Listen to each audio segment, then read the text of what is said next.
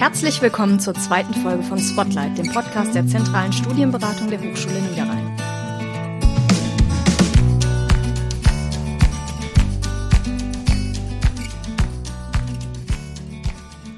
Heute haben wir unsere erste Expertin zu Gast, unsere Kollegin Dilek. Sie wird uns heute ein bisschen was zum Thema Studienfinanzierung und Stipendien erzählen. Ja, und auch an dich natürlich nochmal herzlich willkommen, Dilek, bei uns. Schön, dass du dabei bist. Ähm, magst du dich vielleicht ganz kurz vorstellen, ein bisschen was zu dir erzählen? Hallo Leona, hallo Maya. Ja, sehr gerne. Ich bin genau wie ihr ein Teil des ZSB-Teams an der Hochschule Niederrhein und zu meinen Hauptaufgaben gehört äh, die Organisation unserer internen Veranstaltungen, wie zum Beispiel der lange Abend der Studienberatung oder die Wochen der Studienorientierung. Vielleicht habt ihr ja mal was davon gehört. Und außerdem mache ich aber auch die Stipendienberatung an unserer Hochschule. Ja, willkommen auch nochmal von mir. Wie immer, wie wir das auch in der letzten Folge schon gemacht haben, werden wir euch alle wichtigen Links in die Shownotes setzen und möchten jetzt heute mit Dilek über die verschiedenen Möglichkeiten der Finanzierung eures Studiums sprechen. Außerdem möchten wir auch darüber reden, was bei der Wohnungssuche noch bedacht werden muss und wie ihr da am besten rangeht. Ja, wenn wir über die Studienfinanzierung sprechen, ist natürlich auch die Studienform mitentscheidend. Beim dualen Studium ist es ja zum Beispiel so, dass die Frage der Finanzierung gar nicht so relevant ist, weil die Ausbildungs- bzw. Praxisstellenvergütung schon eure Lebenskosten decken kann. Und das ist ja auch manchmal beim Teilzeitstudium so. Das kommt ja eher für die Personen in Frage, die schon Berufserfahrung haben oder eben im Leben weiter fortgeschritten sind und zum Beispiel noch zusätzliche familiäre Verpflichtungen haben. Wenn wir jetzt aber von dem Fall ausgehen, dass ihr ein Vollzeitstudium angehen möchtet, da besteht in erster Linie immer die Möglichkeit, eine Unterstützung mit BAföG zu beantragen. Können wir damit vielleicht einfach mal anfangen? Wann bin ich denn dafür berechtigt, wann nicht?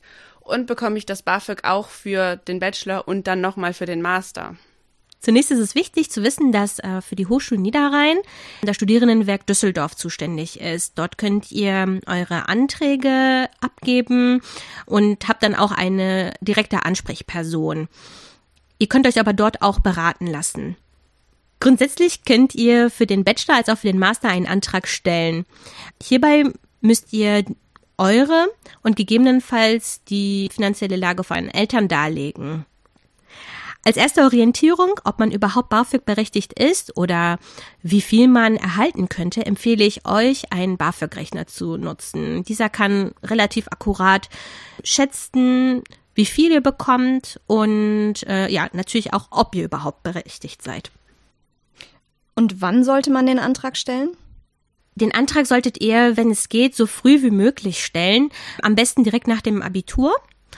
Das erhöht eure Chance, direkt zu Beginn eures Studiums schon Geld zu erhalten. Ansonsten wird es auch rückwirkend ausgezahlt, nur so habt ihr aber natürlich ein bisschen mehr Planungssicherheit. Wenn ich jetzt meinen BAföG-Antrag früh stelle ähm, und äh, das alles so ganz gut läuft, äh, kann man denn sagen, wie viel, mit wie viel Geld ich so rechnen kann? Also zurzeit liegt der BAföG-Höchstsatz bei circa 750 Euro. Wenn man zwischen 25 und 29 Jahren ist, dann etwas mehr. Und wie ist das, wenn man noch zu Hause wohnt? Dann unterscheidet sich das ja, glaube ich, noch mal so ein bisschen, oder? Genau, dann bekommt man etwas weniger. Ähm, momentan liegt der Höchstsatz für diejenigen, die noch zu Hause leben, bei circa 500 Euro. Und insgesamt orientiert sich das dann aber immer an meinem Einkommen und auch dem meiner Eltern, gegebenenfalls, ne? Ja, genau. Es kommt natürlich noch darauf an, ob ihr ein gewisses Vermögen habt, zum Beispiel auf dem Sparbuch und so. Das müsst ihr natürlich auch darstellen, aber ansonsten zählt tatsächlich euer Einkommen. Wenn ich dann jetzt BAföG bekomme, muss ich während des Studiums dann noch irgendwas beachten? In der Mitte eurer Regelstudienzeit werdet ihr vom BAföG-Amt kontaktiert und aufgefordert, einen Leistungsnachweis einzureichen. Das ist in der Regel ähm, im dritten Fachsemester. Das ist wichtig für das BAföG-Amt, denn so können sie ungefähr abschätzen, wie lange ihr noch braucht.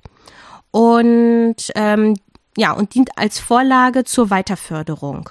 Solltet ihr eigentlich gut im Studium dabei sein, regelmäßig eure Klausuren geschafft haben, dann wird in der Regel eigentlich auch eine Weiterförderung bewilligt und dann bekommt ihr bis zum Ende eurer Regelstudienzeit auch eine BAföG-Auszahlung. Und wie ist das dann am Ende des Studiums? Wie muss ich das zurückzahlen? Gibt es da irgendwie Orientierungswerte? Die meisten wissen ja das wahrscheinlich schon. Ähm, für gewöhnlich muss man circa die Hälfte von dem erhaltenen Geld zurückzahlen, insgesamt aber maximal nur 10.000 Euro. Das hört sich natürlich auf den ersten Blick sehr viel an, aber äh, wenn wir jetzt mal eine kurze Rechnung machen, zum Beispiel bekommt ihr den Höchstsatz von 750 Euro, das drei Jahre lang und dann noch im Master, dann stellen wir sehr schnell fest, dass das um ein Vielfaches mehr ist als, äh, als das, was ihr zurückzahlen müsst. Also kann das schon sich lohnen. Und solltet ihr den äh, Betrag auf einen Rutsch zurückzahlen können, erhaltet ihr sogar noch einen Rabatt. Ja, danke äh, für die Infos zum BAföG, Dilek. Und auch gut, dass wir nochmal jetzt gehört haben, dass man sich tatsächlich am besten ans Studierendenwerk wendet, weil die eben eine vollumfängliche Beratung dann auch machen können, was wir in dem Maße nicht leisten können. Kommen wir dann jetzt zu den Stipendien. Also ich muss ja zugeben, dass ich bisher immer gedacht habe, dass Stipendien nur für diejenigen, die wirklich Bestnoten haben, möglich wären. Aber in unserem kleinen Vorgespräch, Dilek, habe ich ja schon gemerkt, dass ich da eigentlich völlig falsch lag. Kannst du uns da noch mal ein bisschen aufklären, also was es so alles an Fördermöglichkeiten gibt? Äh, oh ja, das habe ich auch erst am Anfang gedacht und tatsächlich war das sogar der Leitgedanke, eine Stipendienberatung an unserer Hochschule zu machen, denn häufig laufen Stipendien unter dem Namen Begabtenförderung und dann assoziiert man direkt auch Gedanken wie sehr gute Leistungen zu bringen und sehr gute Noten zu haben. Doch äh, das ist nicht immer der Fall. Viele Stipendiengeber achten noch auf viele andere Dinge. Sie legen ganz viele andere Schwerpunkte neben den Noten oder achten eigentlich fast schon teilweise gar nicht mehr auf die Noten, sondern auf andere Dinge. Aber darauf gehen wir später noch einmal ins Detail ein.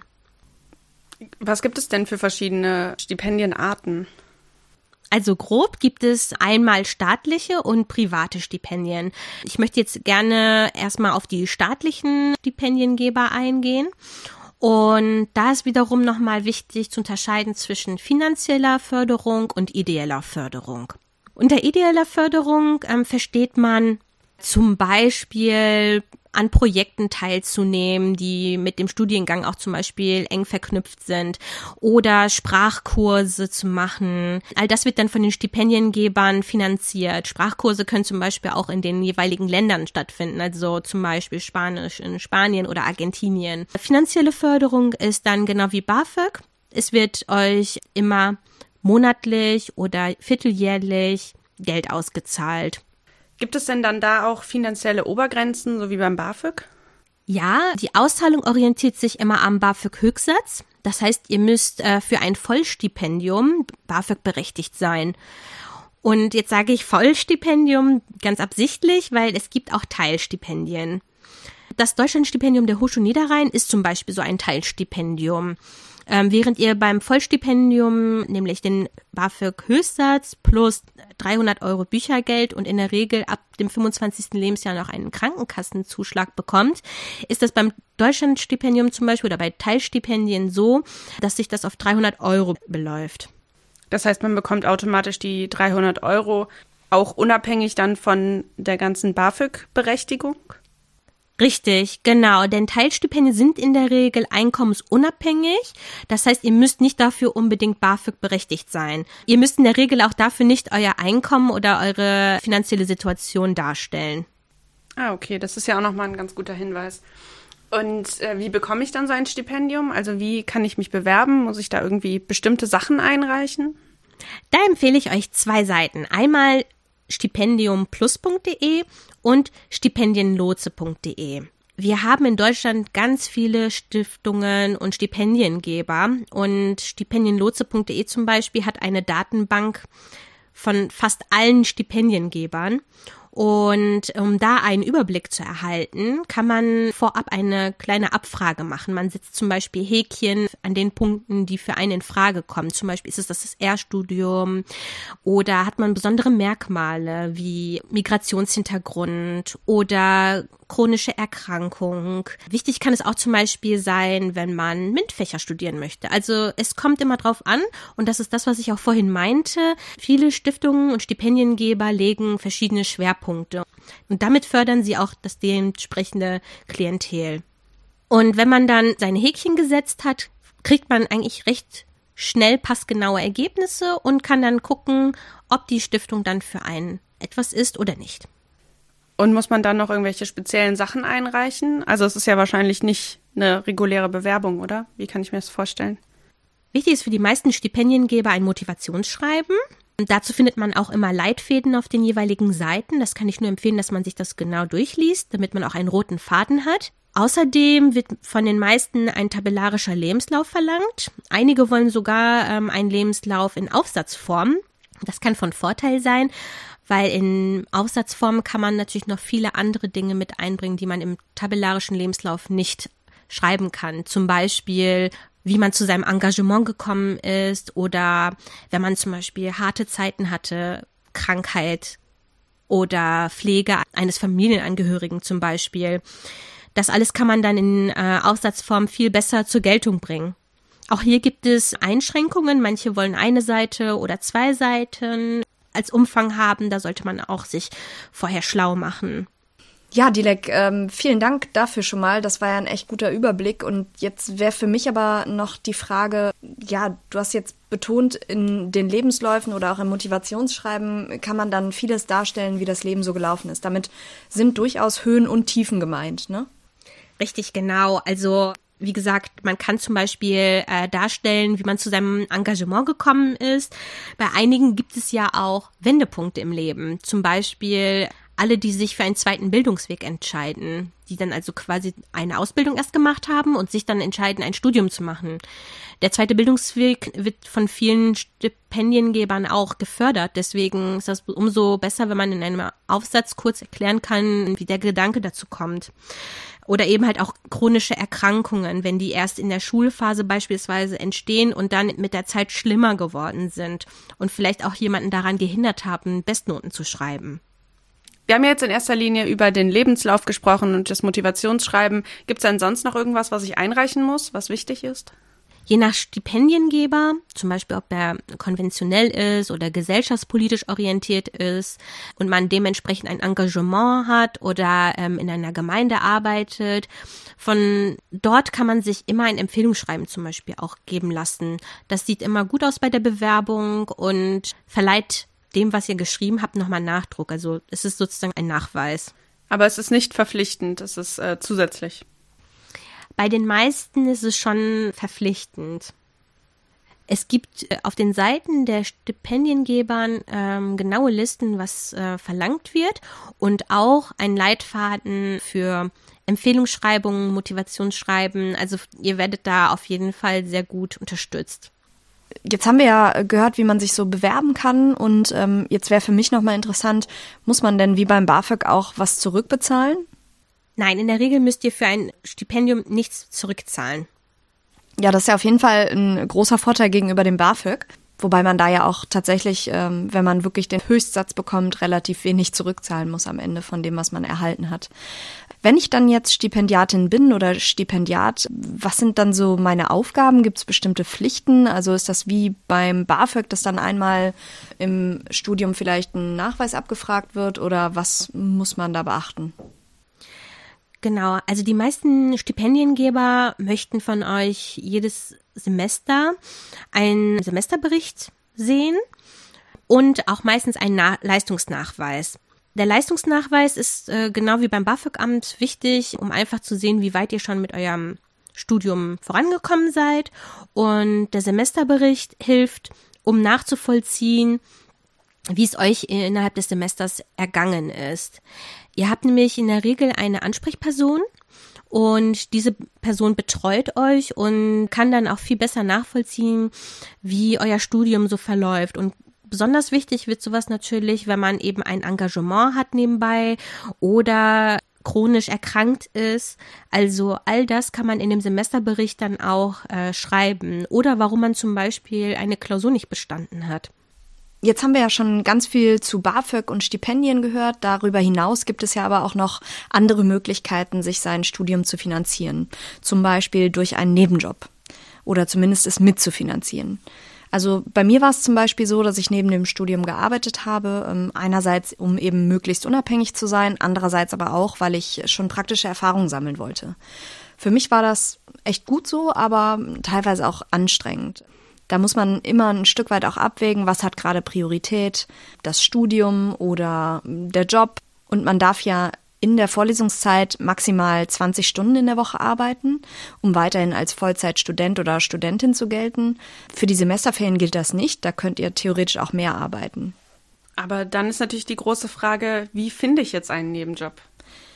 Ja, äh, klar, das äh, ist eine, eine große Frage, aber dafür muss man vielleicht eine noch voranstellen. Und zwar, ähm, was möchte ich denn überhaupt für einen Job? Also ich persönlich und Maya, das stimmst du mir, glaube ich, zu, finde es total praktisch und auch nützlich, wenn man sich einen Job sucht, der eben ja sinnvoll für sein Studium ist. Also der gegebenenfalls einen, ähm, einem schon Berufserfahrung bringt oder der auch bestimmte äh, Gebiete vertiefen kann des Studiums und ja, das kann natürlich zu Beginn des Studiums eher etwas schwierig sein, das so anzuwenden, ähm, weil man dafür ja schon meistens ein bisschen Ahnung auch von der Materie haben sollte. Aber ja, das wäre auf jeden Fall eine ganz gute Möglichkeit, finde ich. Ja, und wenn ihr sagt, ihr wollt in einem Bereich arbeiten oder einen Nebenjob haben, der ein bisschen was mit eurem Studium zu tun hat, dann wäre es vielleicht eine ganz gute Anlaufstelle, im Fachbereich mal nachzufragen, ob es da kooperierende Firmen oder Unternehmen gibt, wo ihr als Studierende arbeiten könnt. Oder ihr schaut euch natürlich selber auf Stellenbörsen um und schreibt die Firmen oder Einrichtungen dann direkt an. Wenn ihr an der Hochschule arbeiten wollt, als studentische Hilfskräfte zum Beispiel, ist es natürlich dann, wie du gerade schon gesagt hast, Leona, schon wichtig, dass ihr ein bisschen wisst, wovon ihr sprecht. Wenn ihr zum Beispiel jüngeren Studierenden Tutorien anbietet, dann müsst ihr natürlich selber verstehen, was ihr da auch dann lehrt. Wenn ihr sowas machen möchtet, dann würde ich euch auch empfehlen, Dozenten ansprechen, im Fachbereich nachfragen. Oft gibt es auch schwarze Bretter in den Fachbereichen, wo dann diese Hiwi-Jobs ausgeschrieben werden. Was macht man denn in dem Fall, wenn man jetzt keine der genannten Optionen nutzen kann? Gibt es dann noch irgendwas als Ausweichmöglichkeit? Ja, für den Fall, dass ihr keine der genannten Optionen nutzen könnt, gibt es auch Bildungs- und Studienkredite, die man aber eher als eine kurzfristige Überbrückungschance sehen sollte. Das kann allerdings trotzdem entlastend sein, gerade wenn man zum Beispiel in der Bachelor-Arbeitsphase ist und nicht wirklich Zeit findet, arbeiten zu gehen. Hm, aber da muss man ja wahrscheinlich wieder ein bisschen auf die Modalitäten auch achten. Also sind das jetzt zinslose Kredite oder welche, für die man wirklich hohe Zinsen zahlen muss oder? Genau, also ich kann auch da nur empfehlen, informiert euch gut und schaut am besten nach zinslosen Darlehen um. Mhm. Ja, boah, äh, also sogar für mich waren das jetzt super viele Infos und ähm, ich würde sagen, das lassen wir jetzt euch erstmal so ein bisschen äh, sacken. Wenn es Fragen gibt, könnt ihr euch natürlich jederzeit melden. Aber so einen kleinen Punkt würden wir gerne nochmal äh, anschneiden und zwar, wenn man über die Finanzierung des Studiums spricht, dann ist es natürlich auch total wichtig zu bedenken, welche Kosten entstehen denn neben dem Studium. Also zum Beispiel für Lebenshaltung. Und hier kann man vor allem im Bereich Wohnen eben einiges beachten. Mehr dazu findet ihr auch jetzt schon unter dieser Folge in den Show Notes. Aber wie gesagt, Maya hatte ja auch schon mal angekündigt, dass wir dazu auch nochmal eine extra Folge machen werden. Also nicht nur zum Bereich äh, Wohnen, aber eben zum Hochschulleben. Und ja, damit ihr schon mal so ein paar kleine äh, Tipps und Tricks vielleicht gehört habt, wichtig wäre, dass ihr euch eben umschaut, welche Optionen gibt es, gerade bei euch in der Stadt oder an der Hochschule. Und da wären zum Beispiel gute Ansprechpartner die Studierendenwohnheime. Da ist zu beachten, sind das äh, staatliche Wohnheime, also vielleicht vom Studierendenwerk, das zu der Hochschule gehört, oder sind es private Wohnheime? Wo liegen die? Weil die sind nicht unbedingt immer direkt neben dem Campus. Andere Optionen wären aber auch die Wohnungsbaugesellschaften, die oft in den Städten nochmal spezielle Angebote für Studierende oder Auszubildende machen, was Wohnungen betrifft. Manche privaten Vermieter haben auch ganze Häuser, die sie eben für Studierende dann öffnen und anbieten. Und es gibt auch noch ja die allgemeine Studierendenvertretung, also der allgemeine Studierendenausschuss, der an jeder Hochschule vertreten ist. Ähm, die haben oft auch ganz tolle Wohnangebote, wo sie vielleicht schon über Jahre was gesammelt haben und ansonsten sind natürlich äh, die Portale wie WG gesucht oder eBay Kleinanzeigen ganz gut, um euch überhaupt einen Überblick zu verschaffen. Also so viel nochmal zu einem Bereich, den wir gerne nochmal näher mit euch auch in den, einer der nächsten Folgen angehen. Ja, genau. Wenn ihr da jetzt aber konkret zu Fragen habt, dann könnt ihr euch sehr gerne bei uns melden. Entweder per E-Mail oder auch zurzeit telefonisch oder per Zoom. Das stellen wir euch alles nochmal in die Show Notes, wie ihr uns erreichen könnt. Und wenn ihr zum Thema Stipendien Fragen habt oder generell auch zum Thema Finanzierung des Studiums, dann könnt ihr euch auch gerne direkt bei Dilekt melden oder eben auch über unsere E-Mail-Adresse studienberatung.hs-niederrhein.de und könnt da Fragen vielleicht auch schon vorher dann klären. Ja, Dilek, vielen Dank für den Einblick, den du uns gegeben hast. Ich glaube, da waren für viele sehr, sehr wichtige Informationen bei, weil es natürlich auch ein komplexes Thema ist, um das man sich kümmern muss, im Idealfall bevor man das Studium anfängt.